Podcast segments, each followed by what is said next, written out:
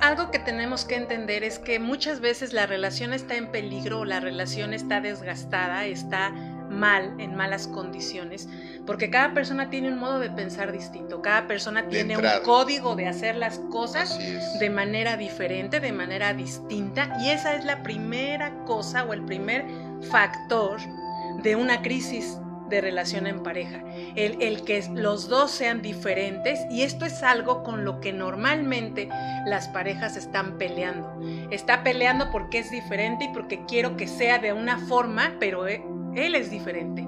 Y creo que es la primera. ella, es, diferente. Y es la primera cosa que tenemos que aprender a aceptar.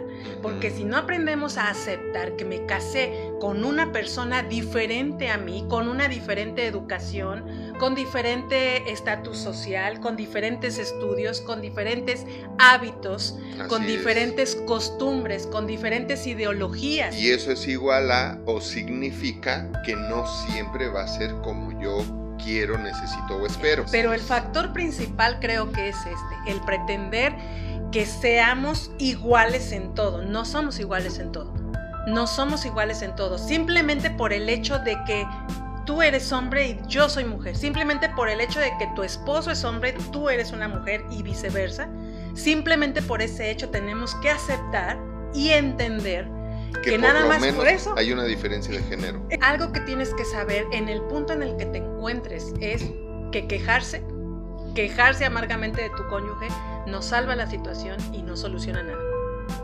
Las quejas al contrario, las quejas de tu cónyuge te van a llevar siempre a un ciclo vicioso que termina siendo muy destructivo, porque entonces entre más estás quejándote amargamente de tu cónyuge, más defectos estás encontrando. Es increíble cómo sucede este ciclo destructivo. Lo que sucede en la gran mayoría de los casos es que creen que resolver el problema significa que el otro cambie.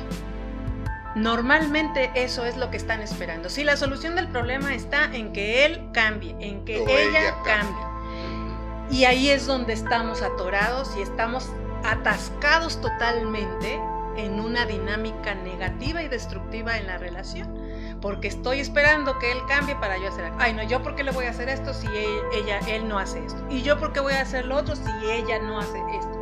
Y esto, esto desgasta muchísimo la relación. Es el ciclo o círculo destructivo del que si no salen de ahí, van a acabar en sentencia de muerte Coméntanos tú qué opinas. Síguenos en nuestras redes sociales y no te pierdas todo el contenido que tenemos para ti y tu familia. Nos vemos la próxima.